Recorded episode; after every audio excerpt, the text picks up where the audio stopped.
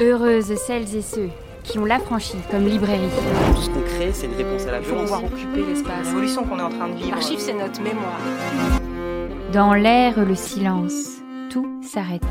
Sauf les branches de s'étirer, sauf la bruine de mouiller, sauf les fourmis d'explorer, sauf le lapin de s'éloigner, sauf les joggeurs de s'entêter. Rien ne se dit mais tout parle. La mort rôde. Promenades interdites, je suis le bois. Pour ce nouvel épisode de l'Affranchi Podcast, nous recevons Mélie Boltznar à l'occasion de la publication de son ouvrage Conte d'un autre bois chez XE Éditions. C'est parti. Bonsoir Mélie. Salut. Il faut savoir que ce livre est une réédition et donc qu'il existait une première édition. Est-ce que tu peux nous raconter cette affaire? Ce texte, il est, il est relativement ancien, dans le sens où j'ai commencé à l'écrire en 2017.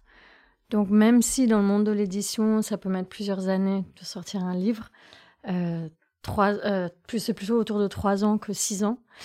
Et euh, la première version, elle avait été écrite euh, au fil de l'eau en 2017 et elle était prête en 2019. À l'époque, j'avais une agente qui avait euh, cherché une maison d'édition, qui n'en avait pas trouvé. Puis c'était 2020, c'était le confinement. Et les quelques maisons d'édition qui avaient vu le texte, ou les textes, parce que c'est des nouvelles, euh, avaient dit Ah oui, les nouvelles, ça vend pas trop, et puis personne ne vous connaît, et puis est-ce qu'il y a vraiment un fil rouge, etc.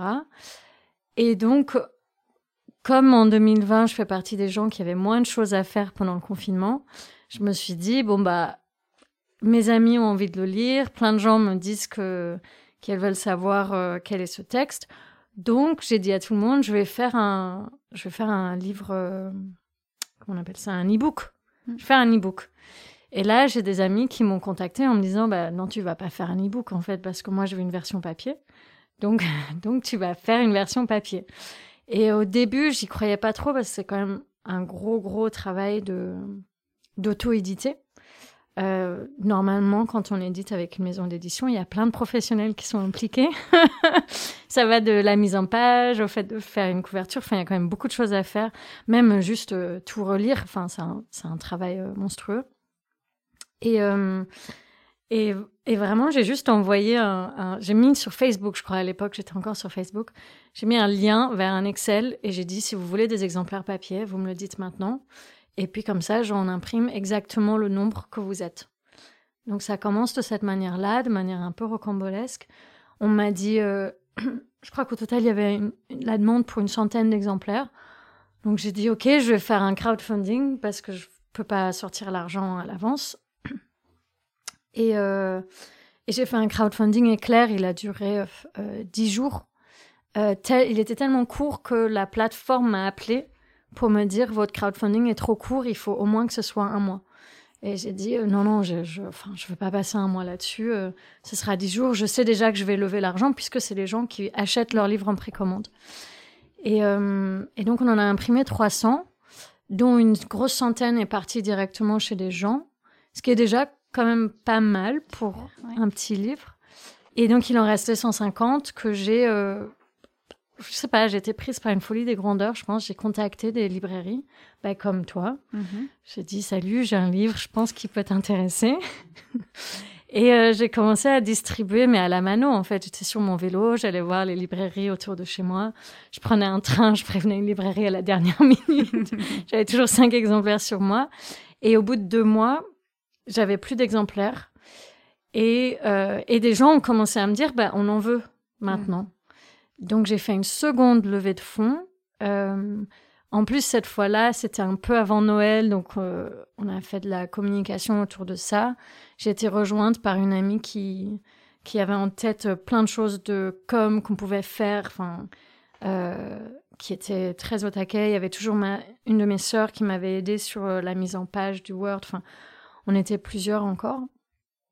Et, euh, et là, on a levé assez d'argent pour en imprimer 500, dont je sais plus combien. Beaucoup étaient déjà vendus. Et, euh, donc j'ai passé euh, un, long moment à la poste à nouveau. J'ai tout posté et j'ai recommencé à distribuer. Et en fait, pendant cette phase-là, j'ai entendu parler d'une autre agente qui s'appelle Julie Finidori, qui euh, son agence est plutôt spécialisée sur euh, les minorités de genre, les questions de féminisme, les questions décoloniales ou antiracistes. Et donc je l'ai contactée, je lui ai envoyé plein de fichiers, des manuscrits en cours, finis, etc., en lui disant je, voudrais que tu sois mon agente. Et et donc, elle a pris le texte, enfin, elle, est mon agente. Et quelques années plus tard, un ou deux ans plus tard, elle a trouvé euh, X édition, enfin la maison X. Et donc, euh, maintenant, on a travaillé avec Auristel euh, Bonnel. Et la version qui sort maintenant, c'est une version qui est augmentée. Il y a un nouveau conte et une petite intro qu'il n'y avait pas avant. le nouveau conte, en fait, il existait déjà.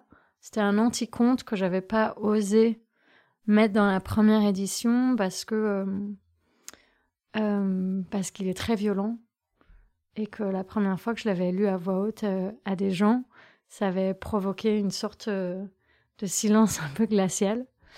Et c'est Julie et Auristel qui m'ont dit qu'il fallait le, remettre. Donc maintenant, il y a un nouveau conte. Et on a travaillé sur la langue. Parce qu'en 2022, j'avais des idées que j'avais pas en 2017. Oui, c'est ça.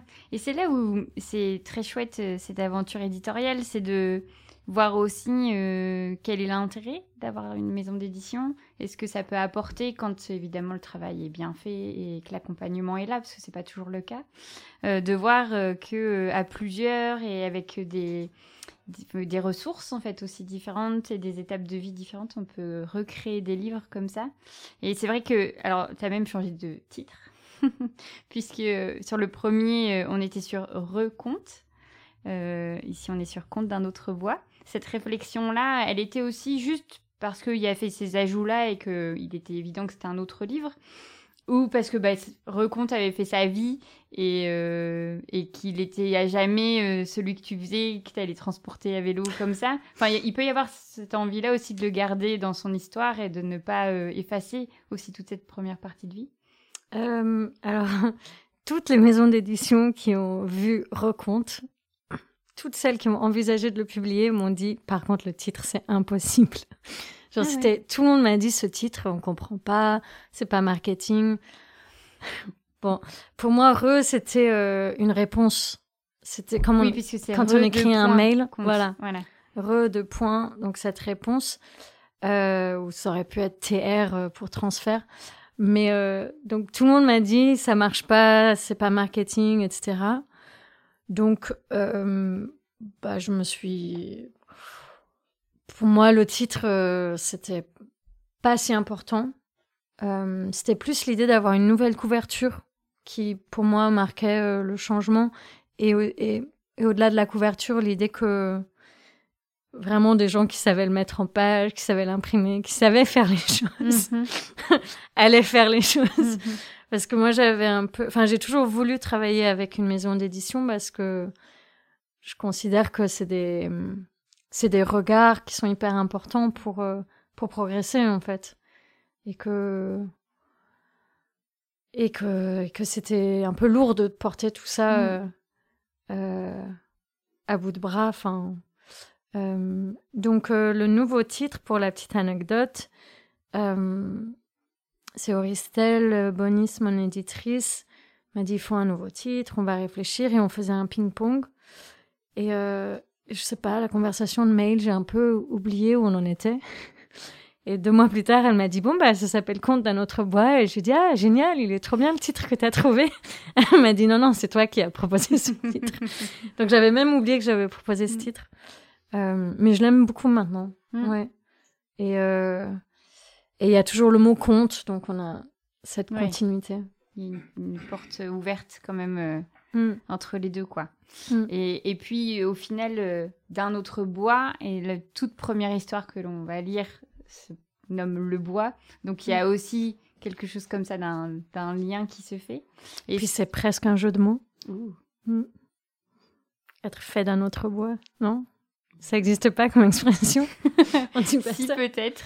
De quel bois on est fait, non? Si, on est fait du même bois. Ah oui, mm. d'accord. C'est là où c'est euh, d'autant plus intéressant, euh, euh, c'est que en fait, à travers toutes les histoires que tu nous vas nous conter, il va y avoir des endroits de sens très développés et, et, très variés. on va être propulsé en fait dans différentes histoires et à chaque histoire va être un petit peu son type d'écriture, sa langue, sa typo graphie aussi, avec euh, des techniques comme ça de narration qui vont évoluer. Et à la lecture, c'est extrêmement plaisant, en fait. Alors évidemment... Euh, euh, on a la chance dans nos milieux militants d'explorer vraiment avec grande joie la langue et, notamment l'écriture inclusive, etc. Mais mais mais il n'y a pas encore de livres que ça, en fait, qui arrivent à mettre sur le papier euh, et qui choisissent euh, aussi des, des, des, typos, enfin des, je sais plus quoi, j'allais dire fonte, mais c'est le... Des polices. Les polices, je te remercie. Euh, vraiment spécifique, là, vous avez travaillé avec la collective Bye Bye Binary, c'est ça hein? Mm. et, et donc on voit les choses différemment et c'est extrêmement plaisant. Tout ce travail-là, euh, donc, euh, si, j'ai bien compris, il est quand même arrivé plutôt sur la deuxième phase éditoriale. Euh, tu t'es décidé comment, pour chaque nouvelle, que tu allais travailler en fait d'une certaine manière par rapport à une autre? Parce que de ce fait, ta matière était déjà là et tu l'as retravaillée dans ces sens-là d'écriture. Donc, j'imagine que tu t'es dit, bon, bah, allez, euh, Cendrillon, on va passer par ça. Euh, euh, le petit chaperon rouge, on va passer par ça. Enfin, je ne sais pas, est-ce que ça s'est passé comme ça? Ça dépend un peu. C'est vrai que déjà, chaque conte avait son univers et sa langue, au sens où, stylistiquement, chaque conte était déjà très différent mhm. à la base. Et puis, il y avait des contes où j'avais été frustrée euh, linguistiquement parce que, bah, par exemple, le petit chaperon rouge, euh, j'ai toujours voulu que ce soit un personnage neutre euh, du point de vue du genre. En partie parce que j'avais découvert qu'il y avait des versions où c'était un petit garçon, chaperon rouge, ce qu'il faut pas dire trop fort à Bettelheim parce que sinon tout s'effondre. mais et j'avais ce truc, euh, bon, moi j'ai fait allemand LV2, donc euh, Das Mädchen, la petite fille, elle est au neutre. Et j'avais envie d'explorer cette idée que l'enfance n'est pas forcément genrée, au moins dans ce conte-là. Et, euh, et je l'avais pas vraiment. Enfin, dans la première version, j'étais passée par beaucoup d'adjectifs épicènes. Donc, euh, c'était un personnage qui était splendide ou Enfin, tous les adjectifs que j'utilisais, j'essayais à chaque fois que ce soit un adjectif, mais ça restait une petite fille au sens euh, français de petite fille. Enfin, c'était du féminin. Donc celui-là, j'étais super content de pouvoir euh, me dire tiens, euh, c'est là que j'ai contacté Bye Bye Binary pour leur dire bah, j'ai vu que vous aviez des polices. alors certaines de leurs polices, quand on met un point médian, aujourd'hui, le point médian, tout le monde sait que ça existe et beaucoup de gens le voient ou l'utilisent. Donc par exemple, on va avoir auteur, autrice, on va mettre auteur, point médian, is. Et même si j'ai lu un texte formidable euh, euh, d'un américano-italiano-syrien en éloge au point médian, moi, le point médian, graphiquement, il m'excite pas des masses. Enfin, je suis contente qu'il existe, mais il m'excite pas. Et donc là, avec cette police, quand on met un point médian, ça, il y a un glyphe qui est associé. Donc un glyphe, c'est comme une nouvelle lettre, si j'ai tout bien compris. Et donc ça crée dans le mot quelque chose d'assez joli, une, sorte de, ouais, c'est très plaisant graphiquement. Donc là, je, je me rappelle, donc je les ai contactés, je leur ai demandé si on pouvait l'utiliser. Euh, on m'a dit oui. Et là, j'ai contacté Auristel en lui disant voilà, j'ai retravaillé, j'ai retravaillé euh, Nuit Noire ou Blanche Neige euh, en utilisant cette police. Voilà, tu peux la télécharger ici et tu ouvres bien le document Word une fois que tu l'as téléchargé pour voir si ça te plaît. et j'ai eu de la chance puisque elle m'a suivi en fait là-dessus. Je pense qu'il y a d'autres maisons d'édition qui auraient peut-être pas osé en mhm. fonction du public. Et c'est vrai que ça résout pas tout, c'est-à-dire que c'est joli visuellement, Mais aujourd'hui, comment est-ce qu'on dit à voix haute, comment est-ce qu'on marque à voix haute certaines choses qui sont écrites On ne sait pas encore. Bon, moi, je trouve ça un peu excitant, mais, mm, mm. Euh, mais ça peut aussi être stressant. Ça peut, enfin, si on doit le lire, si je devais le lire maintenant. Euh, en plus, donc, par exemple, princesse, prince, princesse.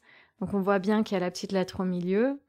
Du coup, qu'est-ce qu'on dit? Dans certains milieux militants, on dit prince, mais j'ai pas non plus écrit prince. Donc, mm. on va, enfin voilà. Et sur les autres textes, le travail a été, euh, on va dire entre guillemets, plus subtil dans le sens où c'est déjà une maison d'édition qui travaille avec l'accord de proximité. Donc déjà, ça veut dire que dans une phrase, si on a euh, le garçon et la fille sont contents, ça va être ça à chaque fois.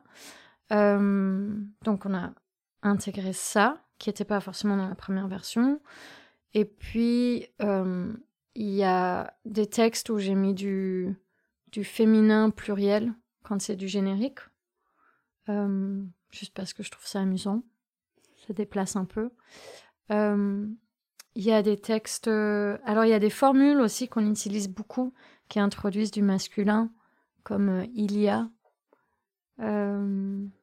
donc, il y a eu un travail pour essayer de retirer ces formules-là, trouver d'autres façons de dire les choses. Donc, ça, c'est subtil. Je sais pas si ça compte même comme, comme un gros travail de dégenrage, mais c'est vrai que ça a été une réflexion. Et pour finir, qu'est-ce qu'on a fait que... Ah oui, il y a un des textes qui était déjà un peu en mode science-fiction. Et donc j'ai imaginé que euh, il était présenté dans un futur lointain où le langage était déjà extrêmement inclusif et que du coup il fallait faire des petits points pour les lecteurs de l'époque et leur dire euh, ah oui oui chambre de princesse ça veut dire ça dans la tête des gens de cette époque-là ah oui oui ils utilisent un masculin neutre parce qu'à l'époque, ils n'avaient pas le neutre que nous, on utilise aujourd'hui. Euh, donc, ça permet aussi de le faire. Euh, en fait, le but, c'est quand même de jouer dans mhm. tout ça. Et donc, ça permet aussi de faire des petits clins d'œil, des petites blagues à nous aujourd'hui. Parce que on sait que la langue va évoluer, on ne sait juste pas comment. à quelle vitesse? Oui, ou vers où, en fait? Vers où, en plus, mm. oui. Mais c'est vrai que c'est extrêmement agréable euh, parce qu'il y a plein de jeux euh, dans la lecture. Donc, euh, comme on le comprend, donc c'est contes au pluriel. Il y a plusieurs nouvelles, plusieurs histoires. Donc là, on a commencé déjà à, parler des contes originaux, on va dire, ou en tout cas les plus connus, comme le Petit Chaperon Rouge, La Petite Sirène, Cendrillon. et, et ce qui est très chouette, c'est que tu mets un titre à chaque fois qui peut nous mettre sur la voie. Mais bon, après, je suis pas toujours la plus euh, rapide, euh, je le sais très bien. Euh, je m'attache trop, en fait, à vraiment tout lire pour être bien sûr de pas m'emballer trop vite dans mes conclusions. Mais, mais j'adore ce principe, en fait, d'aller chercher dans l'histoire le conte. C'est-à-dire qu'il n'est pas si évident que ça tout de suite. Il l'est sur certains, mais sur d'autres, vraiment jusqu'au bout du bout. moi, je, me, je, je, je ne savais pas. Bon, après, tu fais, tu fais une petite blague à l'intérieur, donc euh, bah, il y a un endroit euh, où, euh, où, en fait, on ne le trouvera jamais, mais, mais, je, mais ça a marché. Enfin, moi, jusqu'au bout, je me disais, mais qu'est-ce que c'est? Je m'en souviens pas du tout. et, et ça, donc, il y a ce jeu de trouver l'histoire dont on a la référence, parce qu'en fait, on les a toutes, ces références-là, tous, toutes. Et le jeu aussi de voir comment tu as construit en fait cette originalité dans l'écriture. Et ça a été vraiment une lecture euh, très très plaisante. J'étais j'étais à fond. Je, me suis dit mais oh, quelle joie euh, de pouvoir s'amuser comme ça à redécouvrir des contes parce que c'est pas en plus c'est un livre adulte euh, avec des passages qui sont en effet la toute première nouvelle et je me suis dit d'ailleurs waouh c'est la première quoi si c'est ça comme ça tout le temps, euh, ça va être difficile. heureusement, tout n'est pas au même euh, niveau de violence, mais, euh, mais de commencer par cette première, c'était assez audacieux, je trouve. Mais d'amener un public adulte à relire les contes et à leur montrer qu'ils auraient pu être racontés différemment, c'est quelque chose d'hyper intrigant.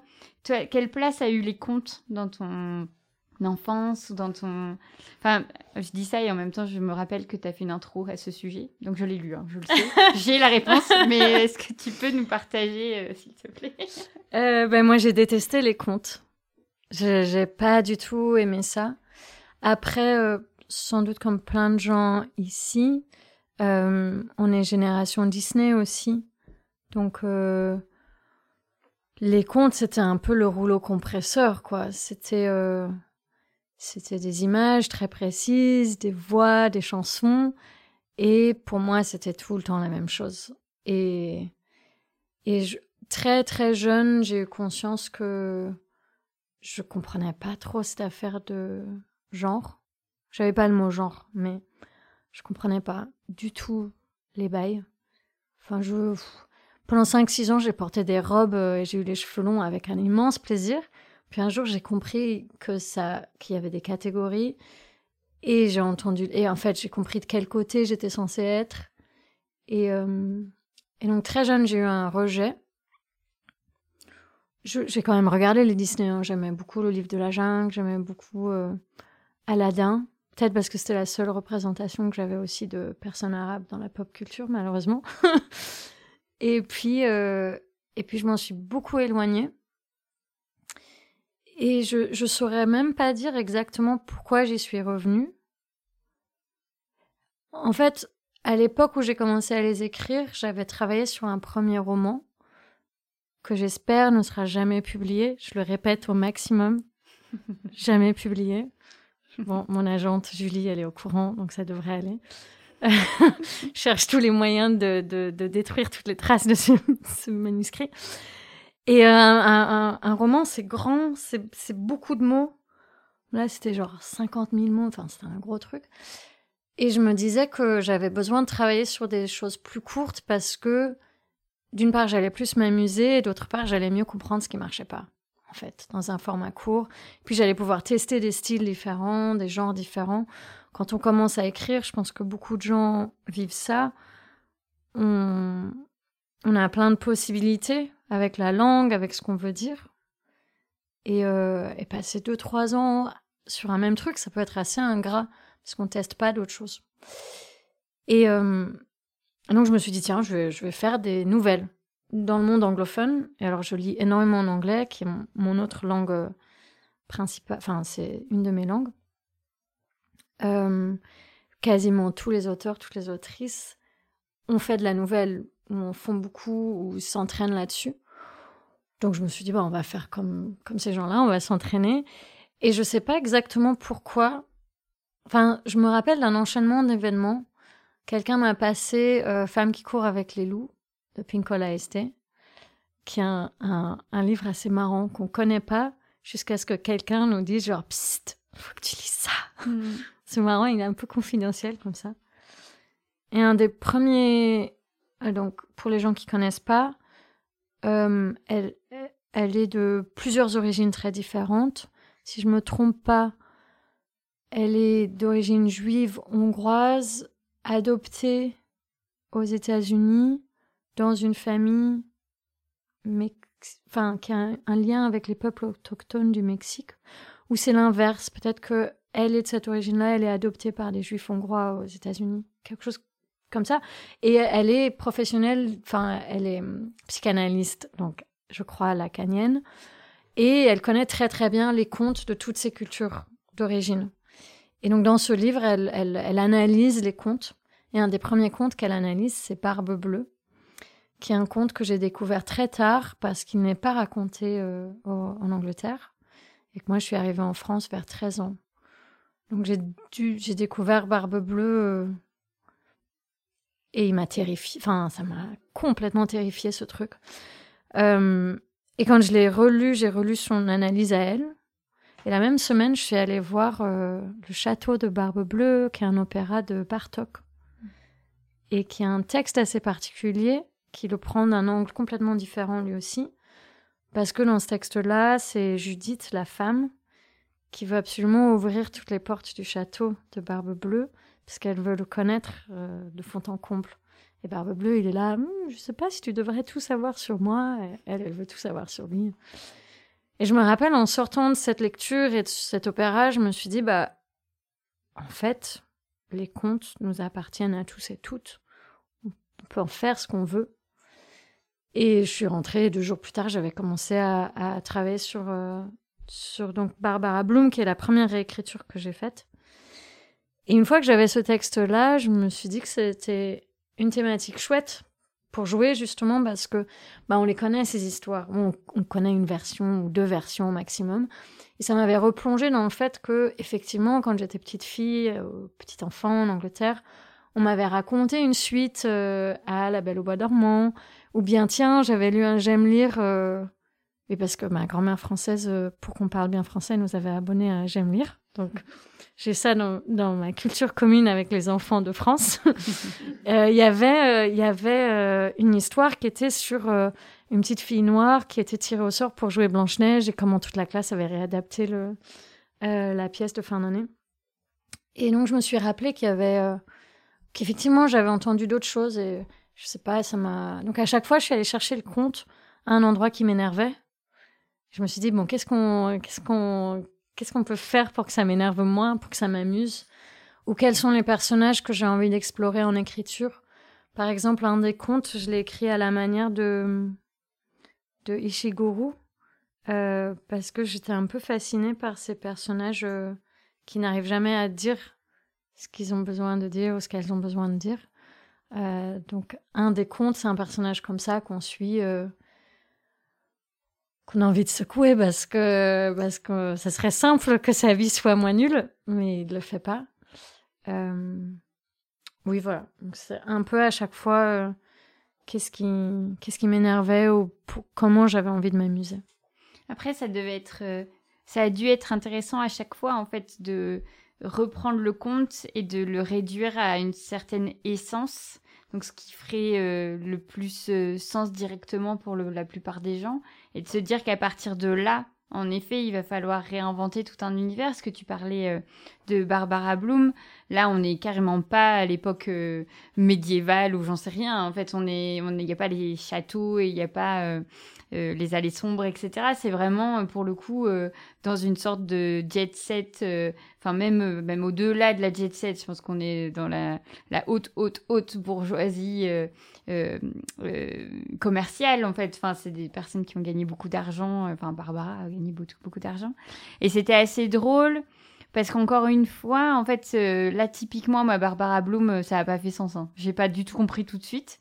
C'est-à-dire à, lire le titre. Enfin, ça m'a rien grillé. Enfin, ça, ça ne m'a rien dit à ce moment-là.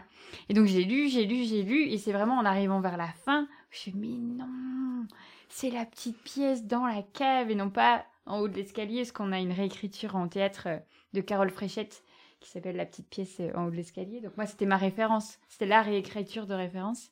Et je me suis dit, mais incroyable. Mais en fait, de comment on... En fait, je pense que ce qui me, me plaît beaucoup là, c'est de comment utiliser une culture populaire commune et de réussir à surprendre et à dévier. C'est vraiment ça, à dévier. Et euh, de connaître, de savoir là maintenant que tu t'es intéressé à ces endroits de où ça, ça faisait mal, où ça, ça a énervé, ça a agacé, pour en faire autre chose. C'est une des meilleures façons en fait d'utiliser l'imaginaire en fait pour euh, révolutionner tout ça. Moi, j'avais la sensation que, à force que ce soit des histoires de princes et de princesses, avec ce cette espèce de, il faut qu'on aille vers le happy end, il faut que les gens se marient, gna gna gna ce qui peut être très bien, hein, mais comme c'est devenu le, le, schéma, en fait, on ne voit plus l'enjeu derrière. Hmm. Typiquement, bon, Barbe Bleue, il est un peu particulier parce que c'est pas exactement ça qu'on retient de Barbe Bleue, mais à la base, Barbe Bleue, c'est l'histoire de l'acceptation d'un jeu de pouvoir dans un couple. Qui accepte quoi? Et donc quand on, moi j'ai juste, c'est le seul où j'ai fait que ça. J'ai juste inversé le genre des personnages. Donc c'est Barbara qui a beaucoup d'argent, qui a la tête d'une boîte euh, du CAC 40 dans la téléphonie. Euh, voilà, elle a, son immense appart avec vue sur la Tour Eiffel. Et elle sort avec euh, Karim, 26 ans, qui avant bossait dans sa boîte. Et Karim, il accepte de vivre chez elle. Et donc là, je trouve que tout d'un coup, on voit qu'il y a un, que voilà, c'est pas c'est pas du tout une question de qui aime qui et comment on s'aime. Enfin, si, c'est ça, mais c'est c'est en, en, modifiant ces histoires, on arrive à, voir qu'il y a plein d'autres enjeux sociétaux derrière que juste euh, est-ce que euh, Est-ce qu'un mec un peu plus riche et un peu plus puissant, quand il va aller euh, conquérir le cœur de je sais pas qui, ou est-ce qu'il va bien traiter sa femme euh, Est-ce qu'il va tomber amoureux en voyant quelqu'un allongé sur un. sur un. Comment, on a, comment elle s'appelle là On a allongé dans son mausolée la pauvre Blanche-Neige qui se fait embrasser. son cercueil, oui, elle est morte en fait. Dans les versions. sans parler de la Belle au bois dormant qui, mm. elle, n'est pas morte et qui, dans les versions italiennes, la première version écrite qu'on a, elle est quand même enceinte, en fait. Enfin, Donc, euh, on a quand même un prince qui trouve une femme endormie dans la forêt, et quand il repart, elle est enceinte. Enfin, c'est quand même un peu particulier comme écriture. Et euh, c'est un viol qu'on décore autour avec son mariage, l'amour. Euh, et donc, on voit plus on voit, on voit plus les personnages et notamment les personnages féminins. Et c'était beaucoup ça que je voulais faire avec la réécriture. Je me disais, ces princesses, quand même, globalement, elles servent à rien. Dans les versions que nous on a, elles servent à être jolies. Euh, qu'est-ce qu'elles pensent, en fait, mm. la belle au bois dormant, de tout ça? Qu'est-ce qu'elle voulait, elle, avant d'être endormie parce que euh, il y avait une malédiction qui pesait sur son père en fonction des versions? Elle avait envie de quoi dans la vie, elle? Et donc, qu'est-ce qui va se passer après qu'elle est réveillée? Qu'est-ce qui va se passer avec ses beaux-parents? Qu'est-ce qui Et, c'est aussi ça qui, moi, quand j'écris, j'aime bien suivre euh, des personnages. Je fais partie, je pense, des gens qui considèrent qu'on choisit pas vraiment tout ce qu'on écrit, que les personnages ou l'histoire s'imposent un peu au fil euh, de l'écriture. Et, euh, et c'était ça que j'avais aussi envie de planter, c'est Ok, réponse, euh, elle est en haut de son château, là, elle a attendu tellement longtemps qu'elle a les cheveux qui poussent jusqu'en bas. Bah, Qu'est-ce qu'elle en fait, ça, elle? Elle en fait forcément quelque chose de ce temps et de cette position. Et, euh, c'est un peu le feu qui a nourri aussi tout ça, c'est de se dire... Euh, bon, après, les princes, ils sont mieux lotis parce que c'est plus valorisé de dire qu'on on est monté sur son cheval et on allait faire des trucs, mais en vrai, c'est enfermant aussi, donc... Qu'est-ce qui se cache aussi derrière, euh, derrière ces bons hommes euh, sur leur destrier mm. euh, Ouais, il y avait ce truc de retrouver les personnages et de retrouver un, une, des voix mm. qu'on a perdues. Et bon, bah, Disney, ça a plein de vertus, hein. mais on a, on a quand même. Il y a un super livre qui vient de sortir, décrypté Disney Pixar et, et, de Célia Sauvage. Euh, super intéressant ce qu'elle raconte aussi, mais même graphiquement, en fait, on a des répétitions qui font que euh, bah, on, perd, on perd en richesse. Et à la base, les contes, de ce que moi j'en ai compris, alors je ne suis pas non plus euh, historienne ou anthropologue du conte, hein, mais il y a des versions de Cendrillon qui existaient il y a 3000 ans en Chine. Donc, il y a des, centaines, des milliers de versions qui ont existé et aujourd'hui, nous, on, en a peu. Et celles qu'on a, elles, sont, elles ont souvent été figées par euh, des Grimm. Alors les Grimm, ils ont fait un super boulot pour l'époque, mais ils avaient des convictions politiques. Euh, Perrault les a réécrits pour la cour, pour faire rire la cour. Donc c'est cool, mais il avait aussi des convictions politiques. Et notamment par rapport, euh, il y a quand même un décompte qu'il a écrit pour convaincre la princesse d'épouser le type qu'on lui disait d'épouser. Elle, elle voulait pas, lui, il voulait la convaincre. Alors, je sais plus lequel c'est. Mais euh, il y a des enjeux derrière les versions qu'on a gardées. Euh, Walt Disney, je sais pas s'il y a beaucoup de gens dans la pièce ici qui seraient contents de discuter de vision politique avec lui. C'est voilà, mais on, on, a ingurgité ça et c'est pas forcément mal, mais juste on peut redonner de la diversité à tout ça au sens où on peut. Il y a des milliers de versions à écrire. Et d'ailleurs, ce que j'aime bien, j'anime des ateliers de réécriture de contes et j'adore que les gens euh, voilà, produisent des choses, des personnages nouveaux avec ces schémas qu'on reconnaît plus ou moins. Et c'est un peu ça aussi, c'est une invitation, quoi. Réécrivez des contes. Mm. Et plaisir. Euh, face à ces personnes-là, euh, tu sens qu'il y a une. Enfin, parce que j'ai parfois l'impression qu'on a du mal, en fait, à imaginer d'autres scénarios à être à se laisser porter en fait par euh, d'autres façons de, raconter les histoires et que c'est bon moi c'est typiquement pour ça que je suis libraire c'est pour lire en fait celle que c'est le que les autres ont, ont raconté mais il y a un truc euh, de se dire est-ce que hum, il faut parfois du temps peut-être euh, et, avoir d'autres références pour oser créer complètement autre chose? Ce qu'on pourrait, en effet, raconter Cendrillon avec plein d'autres versions, mais tout en restant sur quelque chose en général peut-être binaire ou j'en sais rien. Mais est-ce que tu as vu des choses complètement euh, euh, étourdissantes euh, assez facilement? Enfin, les gens y vont facilement? Dans les ateliers d'écriture? Oui, par exemple. Ouais, franchement, les gens prennent des, directions. Mais moi, ça m'étonne pas. Je pense que. Ouais, je pense qu'il y a une soif de ça mmh. aussi. De raconter. Et puis, il y a quelque chose de rassurant de savoir qu'on a une trame qui est plus ou moins reconnaissable et à laquelle on peut se rattacher mmh. quand on, on, manque un peu ou quand on n'entend pas bien là où va le personnage qu'on a commencé à créer. Donc, euh, ouais, moi, je suis toujours un peu épatée parce que les gens écrivent, ouais. Ah, tant mieux. L'imagination, euh, tout ça, c'est la révolution. Hein. je suis tout à fait d'accord. Mais d'ailleurs, euh, on a dit euh, qu'on allait faire quelque chose. Et on va faire ce quelque chose. Qui est suspense. on va vous lire les. Alors, je vais commencer en fait. Parce que par rapport au temps qu'il nous reste, mmh. il vaut mieux faire comme ça. En fait, on, on va vous lire chacune une version ça pourrait être drôle de vous faire deviner, en un mot, vous allez le savoir, donc ça sert à rien. Euh, je vais vous lire la moralité euh, du petit chaperon rouge de Perrault, tandis que tu liras ta version de la moralité. On s'est dit que ça pouvait être euh, très chouette que de faire entendre la différence. Alors, je vais me... Hop. C'est parti. On voit ici que de jeunes enfants, surtout de jeunes filles belles, bien faites et gentilles, font très mal d'écouter toutes sortes de gens, et que ce n'est pas chose étrange s'il en est tant que le loup mange. Je dis le loup, car tous les loups ne sont pas de la même sorte. Il en est d'une humeur accorte, dans sans bruit, sans fiel et sans courroux, qui privés, complaisants et doux, suivent les jeunes demoiselles jusque dans les maisons, jusque dans les ruelles, mais hélas, qui ne sait que ces loups doucereux, de tous les loups, sont les plus dangereux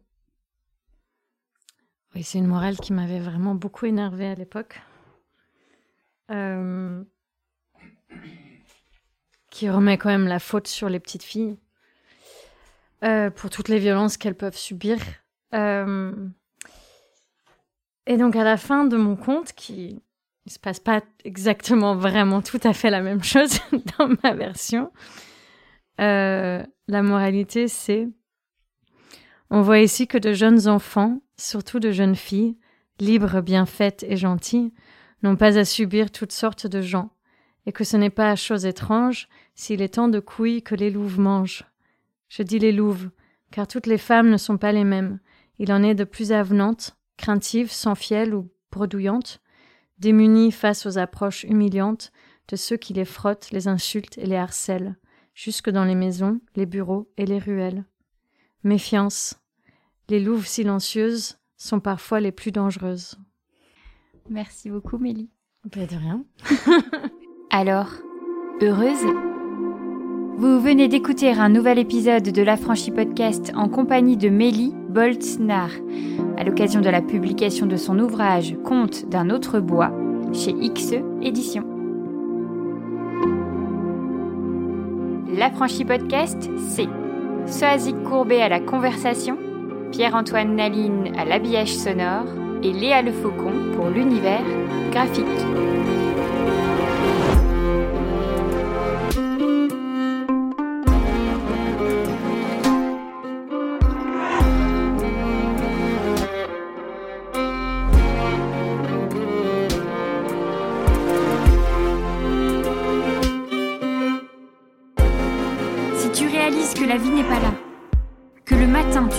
Sans savoir où tu vas. Résiste. Prouve que tu existes. Avec l'affranchi podcast.